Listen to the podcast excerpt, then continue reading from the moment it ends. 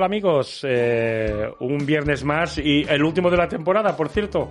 Eh, en esta ocasión no tendremos a Diana, que la echamos mucho de menos y, la, y nos despedimos de ella hasta la temporada que viene. Eh, hoy tenemos un, un, gran invitado, un invitado de los de, los de nivel de verdad. Tenemos a Jordi Magem, director técnico de la Federación Catalana. ¿Cómo estamos, Jordi? Hola, muy bien, muy bien, muy contento de estar aquí en vuestro último programa. Bueno, eh, hoy, hoy, claro, al venir Jordi, eh, ha, ha, habido una relación uh, mental que he tenido. Fíjate, Copa del Mundo, y me he acordado de lo bien que lo hiciste tú en Las Vegas, en la Copa del Mundo, Jordi, ¿es cierto? Sí, sí, es cierto, aunque ha llovido bastante ya de, de eso, ¿eh? Creo que fue en el 98, si no recuerdo mal. Sí. sí y fue, sí. sí, una de las primeras Copas del Mundo. Recuerdo donde Kasparov soltó aquella célebre frase que eran todos turistas. ¿Te acuerdas? sí, sí, sí, sí. sí, sí. En, aquí, en, Las Vegas entonces eras rubio, ¿eh? Ahora ya tienes pelo cano, ¿eh? Sí, ahora soy blanco ya. Sí. Por cierto, ¿y qué te parece? eh, me parece recordar que te eliminó Judith Polgar, ¿verdad? Me eliminó Judith, sí, sí. Sí, por cierto, hablando de Kasparov, eh, muy duro también Carlsen, ¿no? No sé si leíste su comentario respecto al torneo que hizo Kasparov ahora recientemente en el... Bueno, es que fue de turista prácticamente, ¿eh, Kasparov. increíble, ¿no? Carlsen dijo que algo así como que era duro hacerse mayor, sí. pero claro, después de ver a Kasparov perdiendo ronda tras ronda sin parar 5, 6, 7, 8 ceros seguidos, impresionante. Pero yo creo que más que perder por hacerse mayor, se per perdió por, por la distancia que tiene con los tableros. Hace tiempo que no, no puedes ir a jugar así sin haber. Eh, vaya, me parece a mí que no es una cuestión de hacerse mayor. Eh, es una cuestión de, de, bueno, de estar totalmente lejos del tablero y perder la distancia en él. Sí. Eh, creo yo, vaya, no sé. Es duro hacerse mayor. por cierto, en la Copa del Mundo, eh, lo, los españoles bastante mal, ¿no? Pues sí, porque ayer jugaron tres, ¿no? Si no me Sí. he perdido ninguno. Shirov es el único que aguanta como un jabato. Ganó muy bien, por cierto. Siros consiguió ganar, ganó muy bien, pero Paco y el niño Antón perdieron, lo cual eh, hoy están jugando contra, la, contra las cuerdas ya, están ahí eh, con la obligación de ganar, ¿no? Sí, yo uh, no quiero ser eh, pesimista, pero me sospecho, me sospecho. No sé, es muy complicado, ¿eh? Eh, Hombre. Porque, no, porque quieras o no, esta obligación de ganar y el otro ya está con el punto de ventaja y, y les jugarán aperturas, pues, eh, eh, catenacho a, cerrarse Sí. detrás y es muy difícil, ¿eh? Sí, pero los dos son buenos jugadores. Hombre, Yo claro. confío, si no los dos, uno de los dos seguro que conseguirá empatar Ojalá, el match. ojalá, ojalá. Bueno, hoy, eh, aparte de hablar de la Copa del Mundo y de y todo eso, pues ta- también, eh, a ver, eh, dentro de poco tendremos uno de los pocos torneos que, que se jugarán en Cataluña eh, este, este verano, eh, Ciudad de Barcelona. Eh, ¿cómo, ¿Cómo está la cosa? ¿Cómo se cuece? Bueno, la cosa pinta bastante bien, en el sentido de que la gente se va apuntando día a día. Ah, de momento estamos alrededor de 170 jugadores, pero 77 me parece recordar que habían hoy. ah, bueno, hoy no he podido verlo, pero ayer lo vi, había 170 más o menos, pero cada día va creciendo. Yo calculo que sí, que llegaremos a la cifra de más o menos 300. Hombre, 300 y hay 177 ahora y normalmente teniendo en cuenta que los últimos 15 días prácticamente se dobla y yo, a ver, yo era muy pesimista y lo sabes. Sí. Eh, pero igual, igual nos vamos a 400 jugadores, ¿eh? Ah, espero que no, porque en realidad por limitación de espacio, por el tema de la, la distancia de seguridad, 300 es el número ideal para nosotros. Ah, menos no sería bueno, pero más no te creas tampoco, porque ya necesitaremos más salas, más, más espacios, más infraestructura. Bueno, espero que necesites más salas, más Ah, espacio. bueno, sí, pero con 300 también podemos hacer un buen torneo No, no, y- mucho más controlado. Sí, sí, sí. ¿Y se puede saber ya algunos nombres de los jugadores eh, que vendrán así de nivel? Bueno, sí, tenemos, por ejemplo, uno, el nombre igual más famoso que tenemos es el indio Pragnaranda, Ujú. que es muy joven, tiene 200 y pico ya. Eh, luego hay otros indios también, eh, no igual no tan conocidos, pero con 2.650 o 40 de lo, creo que hay un 2.640 de, de lo FIDE, que no Igual, está... igual voy a decir un disparate, pero ¿había jugado contigo en, en, en Cantabria? No, No, no. bueno, pues yo sabía que había una, una colla de, de- de- Sí, sí, no, yo jugué con varios indios, pero Sí. no, yo jugué con, con quién jugaba yo. En mi equipo jugaba Abdivan y jugaba este, ahora no me, Hare Krishna Vale, yo me estaba confundiendo. y también Bidit. Vale, vale, no, no. sí, no, pero estos tres indios son de los mejores de la India. Sí. Ah, muy graciosos los tres, por cierto. Sí, sí, con un sentido del humor bien, bien curioso, ¿no? No, sí, está bien, son buena gente. Sí. No, eh, Pragnaranda se puede decir que es el que tiene más nombre, ¿no? De los que van a venir, aunque tampoco es el que tiene más elo, ¿eh? Luego, pues vamos a tener, por ejemplo, Alan Pichot, el jugador argentino que, que, que va a jugar, también, pues Fernando Peralta, pero bueno, este ya es de la casa, ¿no? Sí, hombre, pero de los buenos, ¿eh? Pero es de los buenos, Fernando, Sí. por supuesto. Y hay, hay otros otros ah, otros jugadores de, de otros países, ¿no? Por ejemplo, ¿Y el Sabadell tendremos algún jugador? del Sabadell. Ah, bueno, del Sabadell.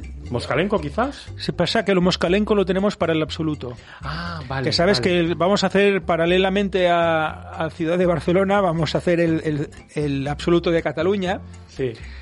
Y, y Moscalenco es uno de los 10 jugadores porque este, este año va a ser en formato cerrado. Muy bien, muy bien. Tendremos un muy buen cerrado, ¿eh? Sí, sí, va a ser un cerrado bastante interesante. El número uno creo que va a ser Mar Narciso, pero después ya viene Daniel Sina, José González y, y- y bueno, en la media de lo, si no recuerdo mal, va a estar alrededor de 2.470 Muy buen cerrado, ¿eh? y sí, va a ser un, un torneo interesante, sí, sí, muy atractivo desde mi punto de vista, deportivamente, ¿eh? Sí, Sí. sí.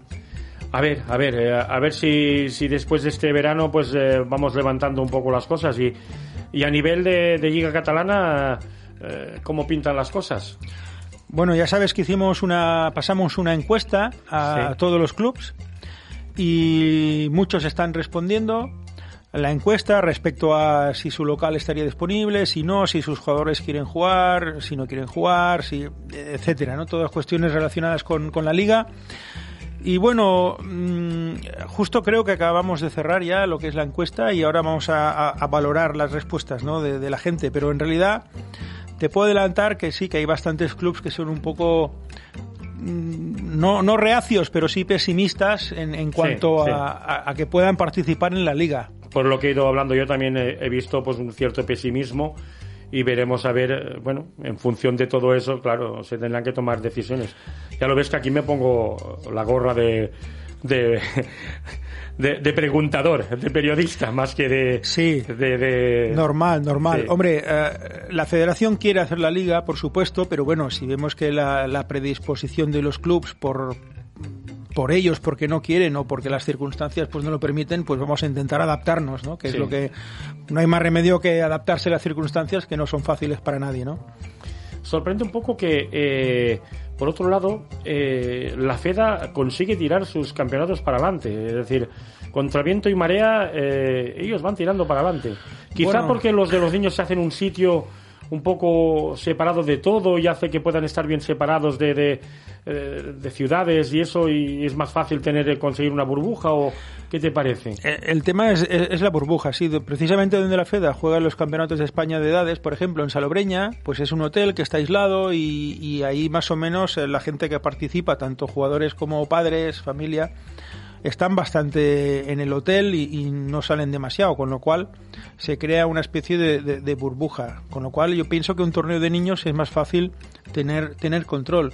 Por ejemplo, ahora acabo de recordar, no sé si estás al tanto de lo que ha pasado en Benasque. sí sí sí sí, sí. Lo de Benasque ha sido terrible, ¿no? Yo creo que, a, a ver, a, a falta de pocas rondas hay algún positivo y, y echan del torneo a un montón de jugadores. eh, yo es que no, no lo veo muy claro si el tema debería ser así o no, la verdad. Pero yo a mí me han llegado quejas de jugadores que se vieron involucrados, pero que no eran ni, ni positivos, ni siquiera contactos directos y se vieron fuera del torneo por una decisión que, bueno, en fin. mm, ¿Quién no- tomó las decisiones ahí en Benasque? ¿Quién está al mando del torneo? Pues, eh, hombre, ya sabes, el, el organizador de siempre Sí. pues es eh, Rollo ¿Y de, de árbitro? y árbitro, pues eh, su árbitro también de siempre es eh, Valerio, Valerio. Valerio. de la Cruz. sí, Vale. sí. Pero claro, si est- estuviéramos hablando de unos pocos jugadores, pero no, no, es que la lista era interminable. Madre mía. es que mía. también es complicado. Cuando es un torneo de adultos es complicado. Por ejemplo, ahora que hablábamos de Salobreña, cuando son niños pequeños es mucho más fácil, ¿no? Tener el control, pero ahora cuando venga Salobreña sub-18, que ya son los mayores, hay que ver si los mayores se comportan tan bien como los pequeños o no. También seguro que no, pero que no. Que no llegue. Oye, y, en, y en el Ciudad de Barcelona, ¿qué, qué medidas eh, eh, tienes previstas eh, tomar para, para tener un poquito el control del COVID? Lo digo también para, para animar a la gente que sepan un poquito cómo está el patio. Bueno, en el Ciudad de Barcelona vamos a, a, tomar una serie de medidas que son las que la Federación Catalana viene tomando en los torneos de, edades, por ejemplo, que son, bueno, como es lógico y perceptivo, la distancia de seguridad entre tableros, que es de, metro y medio, luego también el uso de mascarillas, también lamentablemente parece, yo tenía la esperanza de que eso pudiera cambiar, pero no va a ser ah, apto para el público, va a ser solo para solo los jugadores van a poder entrar en la sala de juego, que la sala de juego, como ya sabes, es, es muy grande. También vamos a tener las máquinas de ozono. Hola. Hola, Pepo. Sí, dígame. Hola, ¿cómo estamos? Muy bien. Eh, perdona, que me han entrado de golpe y estaba he dejado a medio hablar al pobre Jordi. ¿Qué tal? ¿Cómo estás, Pepo? Muy bien, hombre. ¿Qué me cuentas? Pues bueno, que hombre, que nos hace ilusión que en, en, este último programa de la temporada, pues como no, que estuviera el presidente de la Federación Catalana. Eh, que con él empezó todo y, y hombre, que, que, el último día pues estés aquí. ¿Cómo, ¿Cómo estás? ¿Te encuentras bien? Sí, sí, sí, sí. Nada, tengo un pequeño tema en el ojo y ahora tendré que volver a, a que me acaben de hacer la cura, pero bien, nada grave en absoluto, vamos. Bueno, bueno. Bueno, me alegro que no sea que no sea gran cosa. Eh, hoy quería hablar de un tema contigo que, bueno, pues, todos somos conscientes de lo que está pasando en Cuba y un poquito la, detención que ha tenido Arián González. Eh, ¿Tienes alguna noticia? ¿Cómo, ¿Cómo está el tema? Porque yo vi eh, que la FEDA pues con, con hizo eh, hizo un escrito un poquito pues pidiendo pues la libertad de, de, Arián y yo honradamente no sé nada concreto no sé si tú que, que estás más cerca de, de la FEDA sabes alguna cosa concreta a ver, eh, yo lo que sé, no sé si se me escucha bien. Perfectísimamente. Vale, vale. A ver, yo el conocimiento que sé es que la FEDA eh, supo de, las informaciones que iban apareciendo el día 13 y eh, se hicieron varias gestiones de forma inmediata. Yo lo quiero valorar porque sé que se están diciendo muchas cosas que no son ciertas.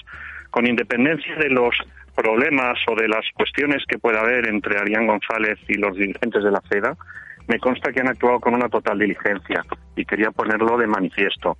¿vale? Sé que desde el primer minuto eh, se contactó con el CSD de forma inmediata, es decir, con la Administración eh, Pública Española, se les transmitió la situación de Arián. Asimismo, de forma inmediata se contactó con la Federación Cubana de Ajedrez para interesarse para por qué es lo que estaba pasando y sobre todo si tenían algún tipo de información sobre la situación de Arián. Eh, y también se contactó, me consta, con la Embajada Española en Cuba, eh, un poco en la misma línea, ¿no? Eh, y se hizo un manifiesto público donde se expresaba pues la vocación de la FEDA de, de, de, haber, de aclarar qué había sucedido y de incluso se, expresaba el deseo de que fuera liberado lo antes posible. Claro. Lo digo porque creo que la reacción de la FED ha sido modélica y no entiendo según qué comentarios y según qué historias que se van diciendo porque, repito, pero creo que ya lo de siempre, a desacreditar o desacreditar, no, Hombre, por favor. pero vamos, yo soy no solamente consciente, sino que he visto los comunicados, he visto incluso las contestaciones tanto de la Embajada Española en Cuba como del consulado eh, perdón, de la Embajada Española en Cuba y de la y de la Federación Cubana de Ajedrez y por tanto me consta que las gestiones se han realizado y, se siguen realizando. Por lo tanto, decir es que yo creo que mucho más no se puede hacer. por mi parte, tengo que decir que, lógicamente, que decir, y sin conocimiento estricto de lo que ha podido suceder, lo que sí que digo es que con independencia de las enormes distancias a nivel de lo que es gestión federativa e incluso de algún modus operandi de Arián, eh, deseo inmediatamente que, esté en libertad y que pueda seguir, digamos, si quiere, presentando todas las denuncias y todas las cuestiones que tenga que presentar si así lo estima oportuno. Pero, en fin, si, si su detención ha tenido algo que ver con la libertad de expresión, pues así como en otros ámbitos, se lo he dicho personalmente, me va a tener enfrente, en este tema me va a tener al lado. Y eso lo digo sin ambajes y sin dudas. No, no, Por tanto, que decir, espero y deseo que esto acabe cuanto antes y que pueda regresar lo antes posible. Ojalá, ojalá, hombre. Eh, eh, una cosa es los pensamientos que podamos tener todos uno frente al otro, pero ante cosas así, la verdad es que lo que queremos es que Ariane esté pronto aquí con nosotros. Eh, yo ya lo he dicho y lo he dicho aquí en directo que es una persona que ha jugado en mi club y que le tengo un gran aprecio, aunque tengamos eh, notables diferencias en muchas cosas, pero eso no tiene nada que ver en que, por el amor de Dios, lo que queremos es que esté pronto aquí con nosotros. Bueno, a ver qué vamos, qué, vamos a hacerle, chico. A ver si, si, si de una vez por todas se puede, se puede solventar eso. Ah, hay un tema jurídico que conviene también aclarar y es que Arián, según tengo entendido, posee la doble nacionalidad. Sí. Es decir, que es español y es cubano. Eso significa que cuando está en España, él es español a todos los efectos. Y lo mismo pasa en Cuba. Cuando está en Cuba, él es cubano a todos los efectos. ¿eh? Lo digo porque... Poco, porque, puedes hacer entonces desde aquí. A ver, que decir, evidentemente el hecho de poseer pasaporte español y tal puede hacer que las autoridades españolas se interesen por el caso y que incluso, digamos, puedan eh, preguntar y hacer gestiones para procurar la... bueno, que decir, enterarse de cuál es la situación y tomar medidas al respecto. Pero en todo caso, él, es decir, allí es cubano, y como cubano será tratado, que decir, y eso es algo que, que, es así, es decir, que no que no cabe de otra manera. ¿Me entiendes? es decir, no es aquello que digas, oye, es un, es un ciudadano español que está, no, no, él a todos los efectos allí es un ciudadano cubano, con todo lo que ello comporta. Vale, vale, vale. Yo sé que hay algunos, algunos estados en que no puedes tener la doble nacionalidad, tienes que renunciar a una de las dos. Sí, pero no es el caso de España con Latinoamérica. Vale, ¿eh? vale, vale, vale, Con Latinoamérica, con Andorra, me parece, y con eh, Guinea Ecuatorial, y Portugal se admite la doble nacionalidad sin necesidad de renuncia a la nacionalidad de origen. Muy bien. Bueno, pues esperaremos a ver cómo, cómo, cómo va funcionando todo. Eh, por otro lado, Pepo, eh, explícanos un poquito a ver cómo, eh, cómo se presenta el, Campeonato del Mundo femenino. Eh, ¿Qué noticias de, última hora hay? ¿Qué, ¿Qué podemos esperar? ¿Qué noticias, qué noticias tenemos? A ver, que si el Campeonato del Mundo Femenino es una prueba que me hace una especial ilusión. Eh, en primer lugar, porque se trata del primer campeonato a nivel internacional después del, del famoso europeo de veteranos que se hizo en Sabadell en el 2017. Sí. Pues es el primer torneo a nivel FIDE que se hace en Cataluña desde hace mucho tiempo. ¿eh? Pero es que además coincide con el boom de, de Gambito de Dama y con el boom que yo creo que pronto va a tener el ajedrez femenino. Y es por eso que entendemos que, es un campeonato que nos hace mucha ilusión, pero que es un reto muy importante. Y, es un reto en un triple sentido. Es un reto para, para demostrar nuestra capacidad organizativa como federación. Es un reto además también para proyectar el ajedrez femenino y es un reto asimismo para proyectar lo que es el mundo del ajedrez en un momento de post-pandemia donde ha habido mucha gente que se ha eh, enganchado a jugar gracias a la posibilidad de hacer, de, hacer juego online, incluso también por la serie famosa del Gambito de Dama. Con lo cual, todo esto, esto supone una ilusión y supone un reto y esperamos estar a la altura de las circunstancias. Seguro que sí, hombre. Además es que eh, el sitio donde se va a hacer Siches es un sitio maravilloso. Eh, eh, la persona que llevará la dirección del torneo, en este caso Oscar Stoberg, es magnífico y tiene una experiencia ya de muchos torneos que ha organizado él y seguro que, será que será todo un éxito con la ayuda de toda, de toda la Junta, obviamente. Jordi, ¿quieres hacerle alguna pregunta a Pepo? No lo sé, ahora me pilla eso así un poco con el paso cambiado.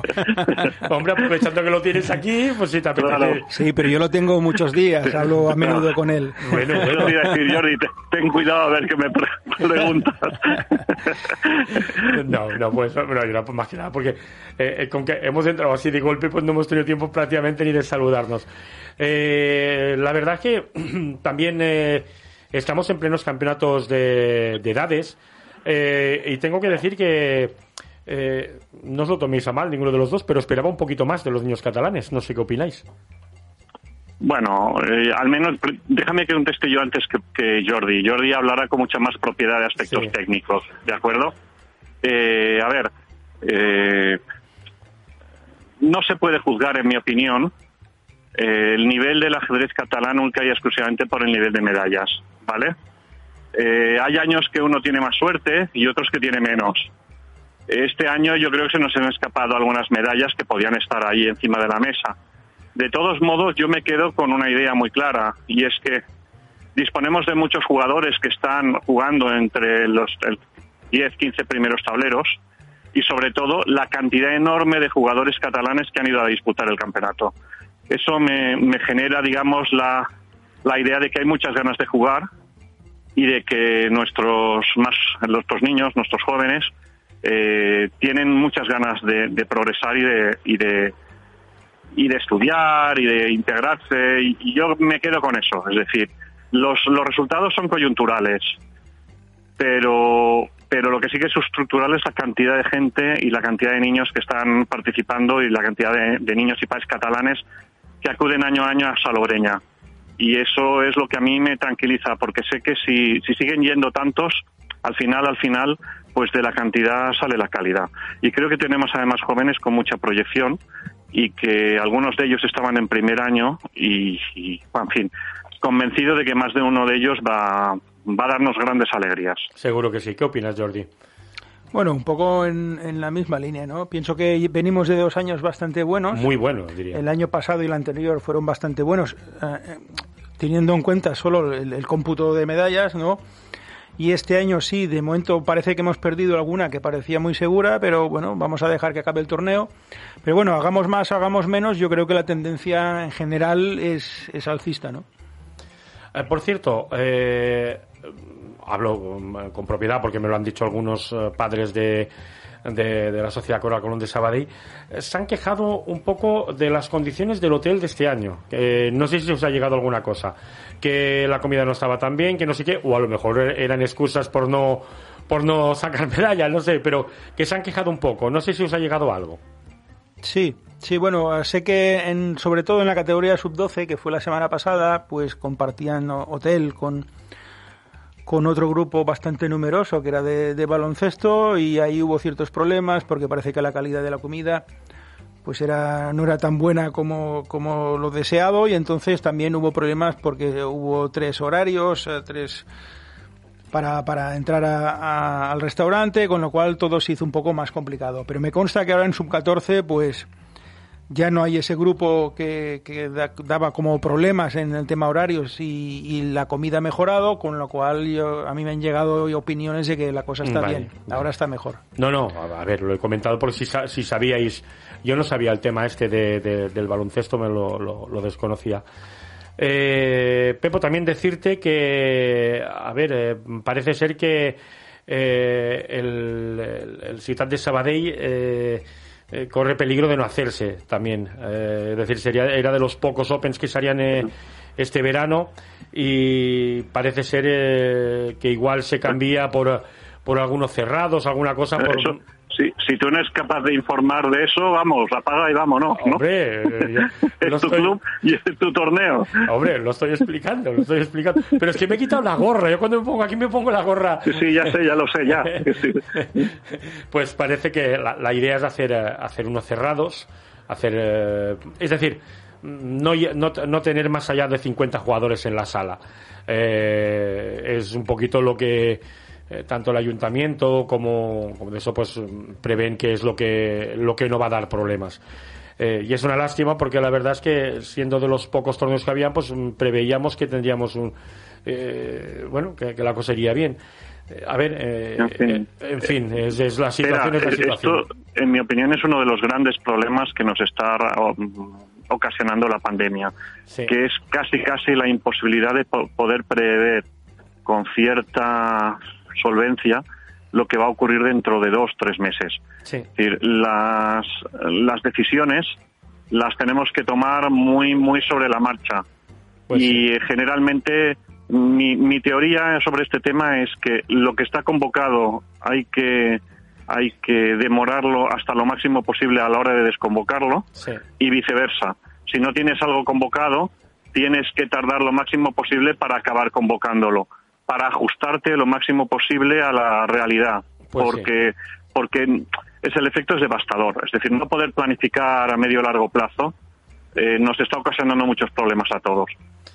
Y es una lástima, ¿eh? porque precisamente yo soy de los que opino que es un momento muy dulce para el ajedrez. Tenemos mucha gente que se ha incorporado al juego después de la pandemia por el tema online. Hay mucha gente también que con el ámbito de dama ha cogido afición por el ajedrez.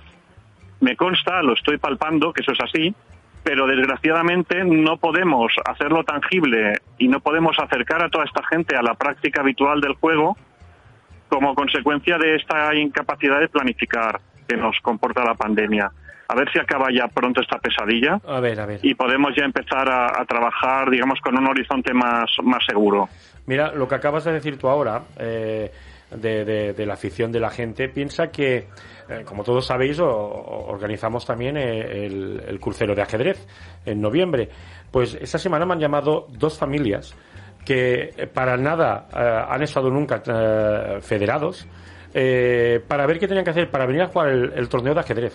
Con lo cual, pues la verdad es que, mm, y eso son cosas de esas que son seguro, seguro, seguro que es un efecto del gambito de damas, seguro, ¿eh? Es decir, eh, y la verdad es que, bueno, veremos a ver cómo, cómo va a ir todo. Eh, en fin, la verdad es que vamos a poquito a poquito, vamos viendo a ver cómo, cómo, va, cómo va evolucionando todo. Eh, ahora después del campeonato de niños, pues ya vendrán los campeonatos de España por equipos y bueno, veremos a ver si se puede ir haciendo todo con, con un poquito de normalidad. Y, y tal como decíamos con Jordi, pues bueno, eh, estamos cerca de los 180 ya en el Ciudad de Barcelona, con lo cual... Déjame, déjame añadir, aparte de hablar de los de España por equipos, no tenemos que olvidar los torneos que tenemos aquí mucho más cerca, como son eh, el abierto de, la Pobla de Lillet, que es a principios de agosto, y también a principios de agosto luego eh, viene el abierto también de Santa Susana. Sí que justo vienen antes de, del Ciudad de Barcelona. Y algunos, y, algunos activos también que seguro nos dejamos, Jordi. Seguro que habrá algún activo de... de eh, pues lo pondremos en el, en el, en el Facebook, pondremos eh, un poquito todos los torneos que habrán para que todos nuestros oyentes pues, eh, pues tengan la posibilidad, la posibilidad de venir. A ver, eh, veremos a ver cómo, cómo, cómo va evolucionando todo. la verdad es que es un poco poco triste todo, cuesta un poquito, pero bueno, con la ayuda de, de todos seguro que lo tiramos para adelante. Pepo, no te queremos molestar más. Eh, Muchas gracias y, más, eh, estando lesionado. Eh. Que decir, bueno, es una lesión muy pasajera, espero. ¿eh? Sí. Bueno, cuídate mucho y Muchas gracias. Que vaya muy bien. Venga, un abrazo. Que vaya bien. Bueno, no has querido preguntar nada al presidente así en directo, no has querido, es que no, le quería, apretarlo, ¿eh? No le quería poner en un brete, porque Por hostia, uh, estabas explicando, antes de que entrara Pepo, estabas explicando uh, las eh, lo que íbamos a hacer eh, a nivel de seguridad en el ciudad de Barcelona. Sí, bueno, te estaba contando pues las medidas estándar que venimos haciendo también en los torneos de, de, edades, como son, por ejemplo, pues las distancias mínimas entre tableros, el tener que jugar con mascarillas, pues los geles de los geles desinfectantes. También vamos a poner las máquinas que limpian las máquinas de ozono que limpian el aire, que son máquinas que están funcionando por la noche cuando no hay nadie. Entonces ya cada mañana pues eh, todo lo que hay ahí está limpio de, de, gérmenes. Ah, y, bueno, y estas medidas de momento nos han funcionado bien y esperamos que, que, siga haciéndolo, ¿no? Seguro que sí. A ver, se trata al final de buscar la máxima, la máxima seguridad eh, y bueno, mm, es, es, es, es, la solución, vaya, intentar, intentar tenerlo todo súper super controlado. Eh, bueno, en principio, pues el Ciudad de Barcelona eh, tiene buena pinta. Hay un montón de jugadores de primer nivel que, que vendrán. Y, y, lo que comentabas antes, que además paralelamente haremos el, el, el absoluto de Cataluña, lo cual también, quieras o no, hará que tengamos eh, un campeonato de, mucho nivel. Sí, sí, los dos torneos paralelos la verdad es que va a ser bastante interesante. El Absoluto de Cataluña, pues un cerrado de 10 jugadores, eh, para mí es muy atractivo. También añado que, que, vamos a tener unos 20 tableros de retransmisión y vamos a tener un par de comentaristas ah, para que la gente pueda seguir los dos torneos por, por internet como son Benjamín Mela, que es un, un asiduo de la casa. Sí, ahora dentro de un ratito lo veremos por aquí.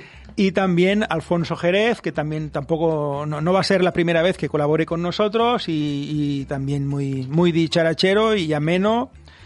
Y, Y creo que han colaborado juntos alguna vez, ya, ¿verdad? han colaborado juntos, sí, en un Ciudad de Barcelona que hicimos formato eh, Scheveningen, que Sí, el que hicimos, el que hicimos eh, en, en el consulado argentino en Barcelona, correcto. Sí, sí, Ese fue un torneo muy... Yo tengo un buen recuerdo de aquel torneo, sí, fue muy interesante. Hombre, que estuvo, estuvo muy bien. La sala, la sala tenía, tenía ¿cómo se llamaba? Eh, Malvinas, la sala, sala Islas Malvinas. La sala de Malvinas, sí, Sí. sí, sí, curioso. Sí, sí, sí. No, no, la verdad es que, eh, a ver, eh, los dos son grandes comentaristas y los dos harán muy bien. A nivel, eh, a nivel técnico, después eh, haremos, eh, claro, serán muchos tableros los que habrán, porque habrán eh, eh, 20 tableros de retransmisión. Creo, si no recuerdo mal, que será José Expósito, la persona nos llevará también el tema esto, también una persona con mucha experiencia y de los buenos retransmisores que tenemos. Bueno, veremos a ver, a ver, la verdad es que estoy ilusionado en que todo esto salga, salga como tiene que salir. Y bueno, eh, a nivel de los campeonatos de España que hablábamos antes por equipos, eh, el Sabadell participará este año. Eh, ¿Hay más equipos eh, catalanes eh, que sepas tú que van a participar? Ah, bueno, que, han mostrado interés en participar, hay unos cuantos. Eh, está, por ejemplo, el Plachadaro, el, el Ginars, Barberá, ah, Barcelona, me parece recordar el también. Barcelona también. Sí, que Bar- tiene un equipo en segunda, un equipo en primera y, y otro Exacto. Barcelona Sí, con dos equipos. Sí. Sí, sí, eh, parece ser que los clubs, como no han hasta ahora no han podido disputar la Liga Catalana, pues están considerando pues ir a jugar la Liga Española, que es justo antes, ¿no? Que es ahora en, en agosto. Bueno, bueno, no, no, a ver, eh, a ver, eh, a ver qué cantidad de equipos tendremos y a ver y a ver si si se va subiendo de algunos suben de categoría y a ver si conseguimos eh, ya que la liga catalana está complicada poder jugar al menos a- alguna cosa por equipos, que es lo que lo que la gente lo que la gente busca. Y, y de cara al 2022 que cómo lo prevés que ya estará todo todo arreglado el tema el tema COVID, cómo lo Bueno, yo soy optimista. Esperemos que cuando llegue el 2022 tengamos ya un tanto por ciento de vacunación eh, grande, más el 70, ¿no? Es- Esperemos Sí. que 80, 90. Entonces, yo creo que poco a poco vamos a volver a la normalidad. Yo quiero pensar que la Liga Catalana pues va a poder realizarse a, a final de enero febrero. Si hace falta se retrasa un poco para que haya más seguridad, pero Hombre, yo me costaría creer que, que no se vaya a hacer, ¿no? La Liga Catalana y así como el resto de torneos que vienen a continuación. No, hombre, seguro que sí, hombre, de cara, hombre, pensamos que eh, de aquí a que empezara la próxima liga habrían seis meses, seis meses de vacunación, es que estarías en 70-80% de vacunación. Eh, bueno, me parece que tenemos ya, a, tenemos a, a Benjamín. Benja, ¿cómo estamos? Míralo, míralo, míralo. Jordi, espera, ¿cómo anda? Miren qué lindo marco. Hombre. Estoy del otro lado del Atlántico. Ese- ¿Escucha ese- bien ahí? Además de verdad, ¿eh? se ve perfecto, ¿eh? del otro lado del Atlántico. bueno, los estaba escuchando atentamente. Bueno, ya, ya, ya, el Jordi ha dicho la primicia que vas a estar en el Ciudad de Barcelona.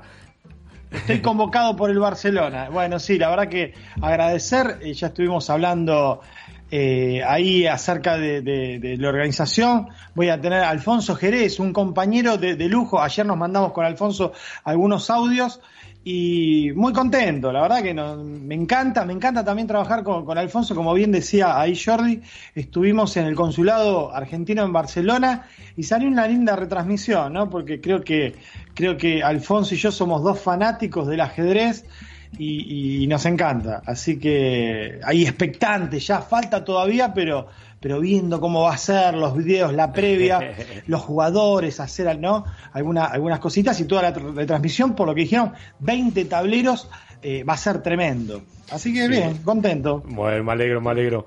Oye, eh, he estado viendo la Copa del Mundo y, y- y he visto bastantes sorpresas, ¿eh?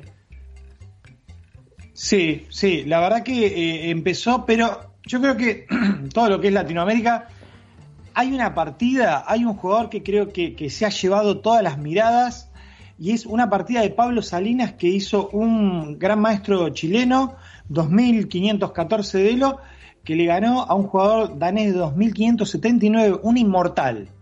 Para Ajá. los amantes del ajedrez les digo, la tienen que ver, esa partida sacrifica a la dama 50 veces y termina con un mate artístico ahí de dos caballos. Y después, bueno, se está jugando, hablando más que nada de los latinos, eh, Mareco contra Cori, Mareco ganó la primera, ahora estaba jugando la segunda, lo tenemos a Pichot jugando. Eh, estaba Fier, Mequitarian de Brasil, hay muchos jugadores, recién empieza esto, pero bueno, ya, ya se está viendo ahí como fuego en el tablero, luchas encarnizadas. Estamos- Yo echo, echo de menos que al final, final no pudo ir, no pudo ir a, a Andrés Rodríguez no pudo ir al final, ¿eh?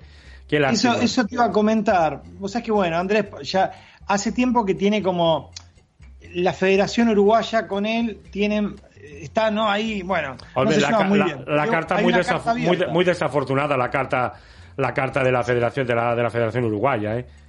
Coincido plenamente, coincido plenamente. Muy desafortunada. eh, es fuerte, a mí me parece que no, no, no- tiene que hacer eso, pero bueno. Eh, el tema, hablé con Andrés, hablé con Andrés y claro, nosotros que estamos en Argentina tenemos realmente grandes inconvenientes. Primero porque es lejísimo, nos queda, ¿no? Pero no solo eso, sino que, por ejemplo, para volver solamente tenemos un cupo de 600 argentinos diarios pueden volver. Y hay miles y miles y miles fuera que quieren volver y no pueden. De hecho, en una entrevista que le hizo Michael Rajal, muy, muy- muy buena, eh, ahí cortita, a Pérez Ponza, el gran maestro argentino, Pérez Ponza, jugador de 2550 de Ero, fue y dijo, yo estoy acá, ahora no sé cómo voy a volver, no sé bien cómo voy a hacer, veré Madre ir tal vez a España y volver por aerolíneas argentinas. O sea, uno va a jugar una, una partida, va a jugar un mundial y no sabe si entra de nuevo a su país. O sea que está bastante raro el asunto. Mm, Sí, sí, sí, la, Eh, que sí. Eh, La eh, verdad que es incierto. Eh, La, la- la verdad, macho, macho ilusión era que comentaras lo de Michael Rajal. Bueno, no es ningún secreto, Michael Rajal es uno de mis mejores amigos y de, de Jordi. Y que para nosotros es un placer pues que esté, que esté encabezando pues eh, todo, todo el tema informativo de la FIDE. Y que lo haga también. Y que lo haga también. Y Sí, para, sí, para nosotros es, un placer Michael. grandioso. Tal cual, tal cual, sí, un, genio. Eh, así que bueno, la Copa, la Copa del Mundo recién empieza, eh, siempre con la ilusión, siempre con algún resultadito que se puede llegar a dar. Eh, bueno, todas estas cuestiones de- de- de- del positivo. Creo que si no me equivoco, Aronian perdió una partida porque le dio positivo, no jugó, no lo dejaron jugar, ahora hoy tenían que hacer de nuevo lo que es el testeo. Pero bueno, es un poquito también lo que decía ahí. Le mando un abrazo grande, déjame a Pepo que se recupera ahí de- de- del inconveniente que tuvo, a querido Pepo Viñas. Y, lo que decía él, es, tan incierto todo esto, lo que hablamos siempre, ¿no? Hay un minuto a minuto del ajedrez y el COVID que es tremendo. Y, yo veo que los organizadores, uno puede tomar todas las medidas sabidas y por haber, y de pronto te estalla una bomba que te aparece en tres, cuatro casos, eh, eh, y es tremendo. No, no, Así que... a, a ver, es que cualquier torneo te, te puede pasar una desgracia y se te va, se te va a hacer puñetas, ¿eh? es que no puedes hacer nada, ¿eh? Jordi, Jordi ya está mirando la partida que le has dicho, ¿eh? está Sí. aprendiendo ajedrez, ¿eh? Sí, Benja. Decime algo, Jordi, decime algo, por favor. Me ha dado tiempo ya de ver la, la partida de Salinas que decías y sí, la verdad es que es bonita. Es bonito el mate final, pero no solo el mate final, sino toda la secuencia, ¿no? Porque entrega a la dama en- durante varias jugadas seguidas. Y está bien, la verdad es que sí, que es, Está bien, es bonita está la bien. partida, sí, sí. Ver, Igual, Jordi, yo te digo algo. eh, espera, me dijo como es bonita, pero un 6 puntos le puso.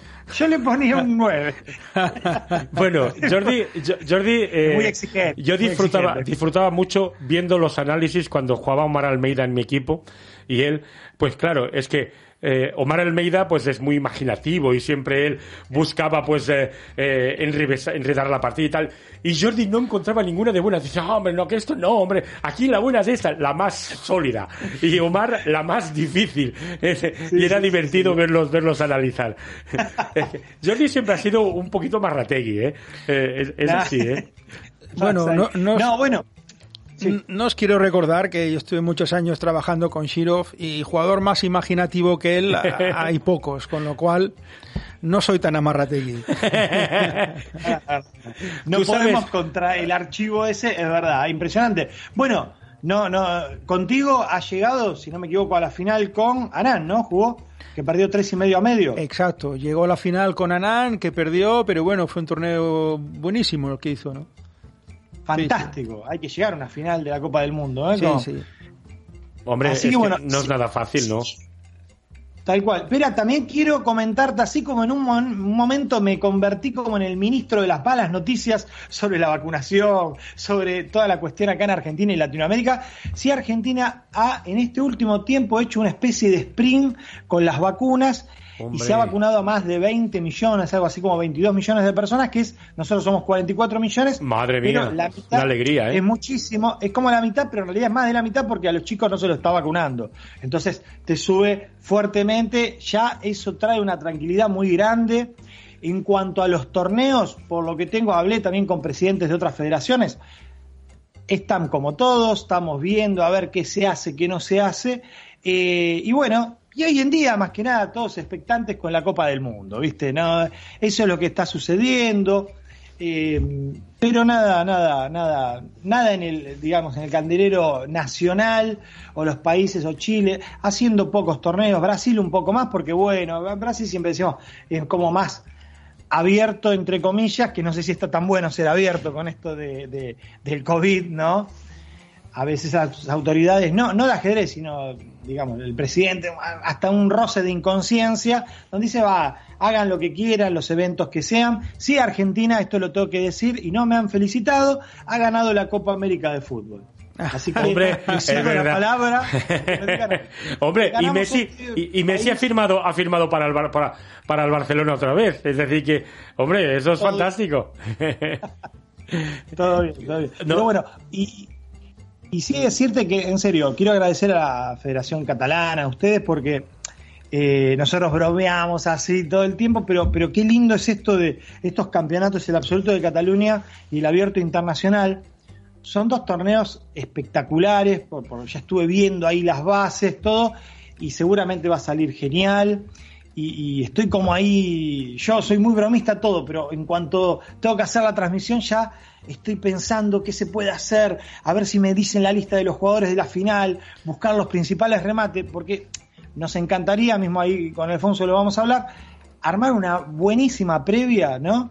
Porque Claro. a veces sucede que hay muchos jugadores, y más con esto de gambito de dama, con esto de todo el tiempo que uno tiene en la casa. Ahora hay muchos chicos mirando, buscando a Bobby Fischer, que es una película histórica, digamos, del ajedrez, y ya se están enganchando, pero está bueno que a mí me parece que cuando se va a jugar un cerrado así tan importante, también se sepa qué estilo tiene cada jugador. Porque no te ha pasado, Pera, alguna vez que de pronto decís, uy, qué bueno, se juega un cerrado, y uno tal vez no conoce bien el estilo de tal jugador, y, Claro. y, y Cataluña tiene unos jugadores espectaculares. Entonces yo le quiero contar a la gente qué estilo tiene este jugador o aquel. Entonces uno cuando va a jugar dice, ah, mira, sacrificó. Claro, su estilo es así. Bueno, ver, ver todas esas cosas, ponerle condimento a todo lo que es la, la transmisión. Así que ya estoy en campaña. Jordi, acá eh, eh, Jordi antes lo ha comentado, pero seguro que te lo hará llegar un poquito ya lo- los, jugadores que jugarán la, la- la final del absoluto. Eh, y van a jugar a varios de los grandes maestros catalanes. Y, y- y bueno, creo que el, el, el MI más flojo tiene más de 2.400. Eh, Sí, el jugador con menos elo tiene 2-4-0-8, si no recuerdo mal. Tenemos un, ah, juegan un par de jugadores de promoción, chicos jóvenes. Y aparte de eso, pues eh, bueno, sí, todo, algún MI grandes maestros. Eh, va a ser un torneo, a mí me parece atractivo personalmente. Ya te mandaré el listado que ya lo tenemos. Hombre, es que además una, una media de 2.470 es un muy buen torneo. Es, Es un muy buen torneo. Es- sí, sí, Eh, claro. eh, eh, y claro, y además, y además tengo que decirte que de los grandes maestros que juegan es que es que eh, todos son fuertes y puede, puede ganar cualquiera de ellos. Es que no, no. Yo creo que vamos a, vamos a tener un torneo, un torneo chulo. Un torneo muy chulo, la verdad es que sí. A ver, y después de, de- ya ha comentado Jordi también en el absoluto, en el, perdón, en el Ciudad de Barcelona, pues que vienen varios jugadores de los 600, con lo cual también, quieras o no, tendremos un torneo, un torneo de máximo nivel. A ver, a ver, eh, esperemos que, que todo vaya bien y que lo que hablábamos antes con Pepo y con Jordi, que, que el tema del COVID pues no, no nos haga la puñeta, al contrario, que yo creo que la cosa, la cosa irá, irá más o menos bien. Seguro, seguro que sí. Bueno. Así que bueno, bien, bien, eso. Básicamente a expectantes, Copa del Mundo. Oye, de ¿están, es- ¿están jugando ya ahora mismo ya? En este momento sí están jugando, se está jugando la segunda partida de la segunda ronda. Decir también que, que, que, en, este, en este torneazo nosotros tenemos la Copa del Mundo, arrancó 156 jugadores, eh, el abierto es el abierto el femenino 78, después la mitad se elimina y después vienen también, siguen ahí los matches y ahora se sumaron lo que son la, segunda ronda, grandes jugadores. Ahora, uno, yo le pregunto a, Jordi, acá que, digamos el gran maestro, que menos diga, ¿está bueno que Carsen entre a jugar la Copa del Mundo? ¿Nos suma eso? O sea, eso que es una, demostración de que es una especie de superhéroe, porque suena hasta gracioso, ¿no? Vemos a Carsen jugando la Copa del Mundo para clasificar al candidato donde está él. Es buenísimo. Va, en la final jugar a él. Sí, la verdad es que es un poco sorprendente, porque realmente él no, necesita jugar este torneo. Es cierto, pero ah, ¿por qué juega? Yo creo que juega más bien porque quiere demostrar que sigue siendo el mejor siempre, ¿no? Porque tú sabes que eh, ha, jugado muchos torneos online el último año y no los ha ganado todos. Tú sabes que alguno de ellos ha fallado y yo creo que él no perdona, no se perdona a sí mismo, ¿no? Cuando falla, es bastante autoexigente. Y no, tú sabes que no es la primera Copa del Mundo que juega, si no recuerdo mal. Perdió con Si, con un chino que es buenísimo también, uh, digamos. Claro, claro. Perdió. Sí, sí. Es que no es tan fácil, ¿eh? eh cuando juegas, cuando juegas a, eliminatorias a dos partidas, eh, como tengas la desgracia de que pierdas una partida, eh, mm, es que es lo, lo que comentaba antes, que ayer Ayer eh, Paco y Antón perdieron. Eh, es muy complicado eh, remontar, remontar así. Es, no es nada fácil. Es difícil. Ahora, también es esa típica situación. Imagínate, Pera, digo yo, ¿no? Y, Jordi, esa situación donde se expone mucho Magnus. Porque realmente se tiene que tener muchísima fe. Porque queda eliminado y va a estar en vista de todos. Ahora, ahora, llega a ganar la Copa del Mundo y sería tremendo, ¿no?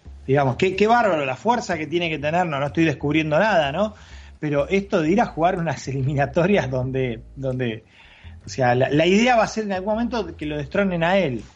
Eh, yo creo que también es una, una Copa del Mundo en el absoluto y el, y el femenino eh, teñida, teñida por todas estas cuestiones del COVID. Por ejemplo, Carolina Luján, una jugadora eh, argentina, campeona sudamericana, continental en, su momento, o sea, una de las mejores del continente, mejor dicho, eh, comentó toda la, travesía que tuvo para llegar allá. Eh, no es fácil, pero viajar, y esto lo digo todos los hermanos latinoamericanos también, ¿no? Que, que, que, con países complicados, el tema de migración, o sea, volar y no saber si volvés, no saber si te van a dejar pasar, eh, es muy, muy difícil, muchísimo ¿no? Eh, papeleríos por acá, por allá, el aparato burocrático, ¿no? Los permisos nacionales, porque, a ver, cada país tiene su, su propia especie de handbook, ¿no? De, de, de, migraciones, de, de, los vuelos, de que te suspenden una cosa y volás. Y del otro lado, muchas veces uno va con todo el esfuerzo y del otro lado te está esperando un jugador que, que, que vive cerca de Rusia, eh, y que tiene 200 puntos más. Entonces vos hiciste todo el esfuerzo, llegar hasta allá, por favor, llegar, y encima ya con una pila de nervios realmente increíble. Así que bueno, eso, eso básicamente, esperando, esperando expectante la, Copa del Mundo, los resultados. Una, una eh, pregunta que os quería hacer a los dos. A ver, eh, un jugador español o, bien de o bien de Argentina se va a jugar la Copa del Mundo lo eliminan en la primera ronda. Eh, eh, y lo que gana le cubre eh, gastos, hotel, le cubre todo. Pregunto, no sé si tenéis idea. Bueno, ahora mismo no recuerdo cuando cuánto se lleva exactamente el que cae en la primera eliminatoria, pero lo lógico es que sí, que le cubra los gastos y también pensar que si ha llegado ni que sea la primera eliminatoria es porque ha ganado alguna algún torneo previo y ahí también pues eh, ganó, se ganó lo suyo no pero básicamente cubre no es mucho más ¿eh? no es mucho más te cubre y poca cosa más. Sí.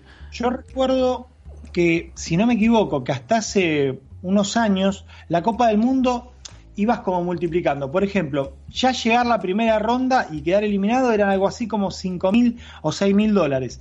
Pasabas de ronda y ibas doblando, hacías como la dobladita. Sí. 6, 12, 24, 48 y ahí vas multi, va todo por dos. Ahora, eh, sí siempre, yo me acuerdo que habían jugadores argentinos que me decían, si vos quedás eliminado en la primera ronda, como que los gastos de hotel y todo eso te daban 2 dólares con 50 de vuelta. Es lo que te digo, Una- es lo que te digo, que no, no. Sí. Sí, Sí, sí. Vale, no, Eso. no. Sí, algunas federaciones, creo que la Federación Argentina no, algunos jugadores se quejaron, eh, y estamos hablando de una federación dentro de todo lo que es Latinoamérica fuerte, que mm, dicen que no les habían cubierto los pasajes. No sé, no me consta, pero tuvieron que buscar, o sea, es un poco triste también ver un jugador de 2.600 diciendo, hola, ¿me ayudan a viajar? Yo no digo, pero. Y, y- todos haciendo como una especie, aquí le decimos vaquita, de poner un poco cada uno para que vaya. Entonces vos decís, joder, vamos a. Ahora está jugando Pérez Ponza con Grischu. Y vos decís, ¿qué chance vamos a tener de jugar con Grischu si tenemos 205 200 puntos de lo menos? Tuvimos que ver de dónde sacamos el pasaje, tenemos que ver cómo volvemos al país. Y, te- y cuando. No te da ganas de nada, sí. A, a ver, Andrés Rodríguez me había contado que él había ido a jugar eh, en el primer tablero de la Federación Uruguaya y tenerse que pagar los pasajes él y Sí. cobrarlos a saber cuándo los cobrarías y los cobrabas. Es decir, hombre, si quieres más triste que eso, ya es el colmo, ya es el colmo. Sí, es, no es por comparar, Benjamín, pero decirte que yo, me consta, sí, que la Federación Española, por ejemplo, a los tres jugadores que tiene ahí, les cubre pasaje, hotel, les cubre gastos. Sí, con lo cual juegan tranquilos, ¿no? sí. No, no, y está muy bien, comparemos. Eh, estamos en la prehistoria, o sea, eh, es, ¿dónde estamos? ¿Qué, ¿Qué nos pasa? Igual, bueno, esto es una cuestión ya política, esto es tremendo, pero, pero es tremendo. Y aparte otra cosa, digo, pasajes de avión, que cualquier federación o estado o algo, se pueden llegar a conseguir, si hay, digo, eh, tampoco es que es un- una fortuna, sí es dinero aquí, lo que uno sepa, ¿no? Por el tema del dólar, acá que estalla por los aires y todo eso, pero, mm, pero es muy difícil, es muy difícil eh, querer encontrar el mejor ajedrez cuando de pronto no podés pensar en partidas de ajedrez y tenés que pensar o en llenar la heladera, o en ver cómo viajás, o en ver dónde te alojás, en poner lo que decimos de Andrés Rodríguez la Federación Uruguaya. Es una cosa de locos. Si uno se tiene que pagar el pasaje ahora, después tiene una buena Copa del Mundo y están todos abrazados para la foto. Sí. Después son todos cómo trabajamos, lo hicimos posible, nuestro representante, este es un país unido. Te va mal, ni te atienden el teléfono. Evidentemente, evidentemente. Es la política, ¿no? Sí, pero, pero, pero es jodido, ¿eh? Es jodido que veas eh, el, el- maltrato del deportista eh, y, y en Sudamérica mucho pero que aquí, que aquí es lo que dice Jordi, aquí, a ver, los representantes nuestros pues van allí, van tranquilos, van, oye, saben que van con todo, con, con todo cubierto, que no tienen que estar sufriendo y que, a ver, eh, claro, eh, pero, pero encima que claro, que el de Sudamérica va muy lejos, ¿cuántos, cuántos trasva- eh, cuántas, eh, en cuántos aeropuertos tiene que parar hasta que no llega a Sochi? Es que claro, es que no es nada fácil, ¿eh? Argentina tuvo un envión interesante en el apoyo, si se quiere, económico y político, porque, digamos, se nos apareció la Virgen, hubo un milagro. Digo, Pichot ganó un mundial, entonces aparecen todos los políticos sabidos y por haber a los abrazos, a los besos, qué fenómeno, el granero del mundo, lo tenemos acá. Y eso, claro, te da un envión, te da un envión interesante, Sí, porque sí, todos sí. quieren estar con él y, y vamos a poner centros de esto de acá y de allá y del otro. Pero claro, después con el tiempo volvemos a ser los mismos de siempre. Después es cuando ¿no? se baja el telón, se apagan las cámaras. Es tristísimo. Pero es realmente triste, pero, pero. Y uno habla de esto, pero claro, es lo que dice Jordi. Esto es política. Y la política atraviesa todos los deportes, todas las situaciones y todo. Por eso cuando uno va eh, también a la Copa del Mundo, eh, es muy difícil competir. Y, y no es solo llegar, sino toda la preparación y el apoyo que tuviste antes. Claro. Acá en Argentina de pronto no hay. Sí existen algunas escuelas deportivas que se llaman, pero eh, ni se acercan por asomo a las que tienen ahí en Cataluña, o mismo eh, no, no hay un, un plan, digamos, eh, serio el deportista, cada uno va con su librito y, cada uno hace su vida y cada uno hace sus cosas. Pero bueno, no, no digo Argentina en sí, Latinoamérica. Excepto, por ejemplo, Perú en su momento. Perú es como... Eh, tuvieron una muy buena escuela de, las inferiores, si se quieren, ¿no? Como la masía del ajedrez. Todos los chiquititos ganan los panamericanos, los continentales. Perú tiene una buena formación de los más pequeños. Y, eso sí marca mucho la diferencia. Pero bueno. Ahí Cristian Cruz, Cristian Cruz tiene una buena, una buena escuela, ¿verdad? Allí. Eh, Cristian Cruz, hasta lo que yo sabía, estaba en España. Volvió, estaba viviendo en Perú ahora. Sí, sí, sí. Sí, Pero, pero, pero quiero decir, había, no sé bien cómo trabaja, no, no, me consta, no, no sé bien, seguramente lo debe hacer bárbaro, pero digo, había un, un gran maestro, Jordi tal vez me ayuda mejor, que vivió muchos años en la Unión Soviética, bueno, en Rusia, y volvió y hizo como una escuela de formación que estudió em, de cuarenta y pico de años, que dio una mano muy grande en la formación. Ah, ¿En Perú te refieres? No me acuerdo. Sí, en Perú. ¿En Perú te refieres? Sí, sí, había un jugador peruano que estuvo y Ay, no me acuerdo el nombre, pero dio una mano grande y ahí la federación yo creo que lo tomó. Lo que pasa es que, claro, también la federación peruana, no me voy a meter en política, hubo un halo de corrupción inmensa y, todos los jugadores armando denuncias de un lado y del otro. Entonces, por donde toques y levantes una alfombra, tenemos problemas, tenemos problemas. ¿Y qué queremos? ¿Queremos ganarle una siciliana Naidorf a Grischuk después? ¿Cómo hacemos? Sí, pregúntaselo a Julio Granda, ¿no? Los problemas que tuvo con su propia federación. Sí, sí, sí, Madre mía. Sí, sí. Nada, oye, eh, Benja, te quiero dar las gracias eh, eh, por todos los ratos tan buenos que nos has hecho pasar. claro, yo no lo hemos hablado, pero hombre, nos gustaría mucho que el año que viene continuaras. No sé si, si te hará ilusión, pero nos gustaría muchísimo. Me encantó, a mí me encantó estar, agradecerte Pera, bueno, a Jordi también, a, Diana que hoy, que hoy no pudo estar. No, hoy no pudo estar porque le han cambiado el horario y plega muy tarde. Sí, eh, decirte que esto arrancó, vos me dijiste si quería mandar un videíto, un video comentando un poco Latinoamérica y como quien no quiere la cosa, te dije, ¿qué te parece si me meto un ratito en vivo porque el video y ya estoy acá y no me saca nadie? Bueno, muy contento. Muchas gracias, de verdad. Muchísimas gracias. Eh, Diana por el programa. Es espectacular, me encantó y saben que siempre voy a estar del otro lado del Atlántico para traerles información. Muchísimas gracias, un abrazo bien grande, hasta Venga, pronto. Benja, hablamos. Hablamos, adiós. Chao. Bueno, Jordi, pues eh, no sé qué decirte más, pero prácticamente me quedan tres minutos para, para irme despidiendo porque David, eh, David Penedés ya me está empezando a mirar y me, dos y medio ya me dice. Yo he estado a punto de ser cruel con Benja y al final me he callado. Iba a decirle que cada uno tiene los dirigentes que se merece, pero... Eres muy duro. Pero no, es una broma de mal gusto teniendo en cuenta cómo están sufriendo ahí, ¿no? Y tanto.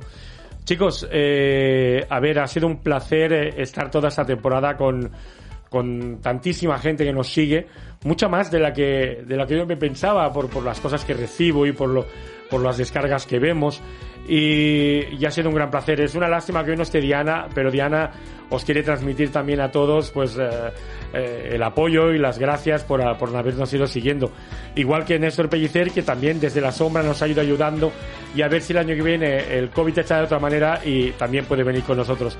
Dar las gracias a la emisora por dejarnos expresar eh, cada semana y dar las gracias, como no, a David Penedés, que es el número, el número uno aquí dirigiendo el Cotarro y dais las gracias a todos.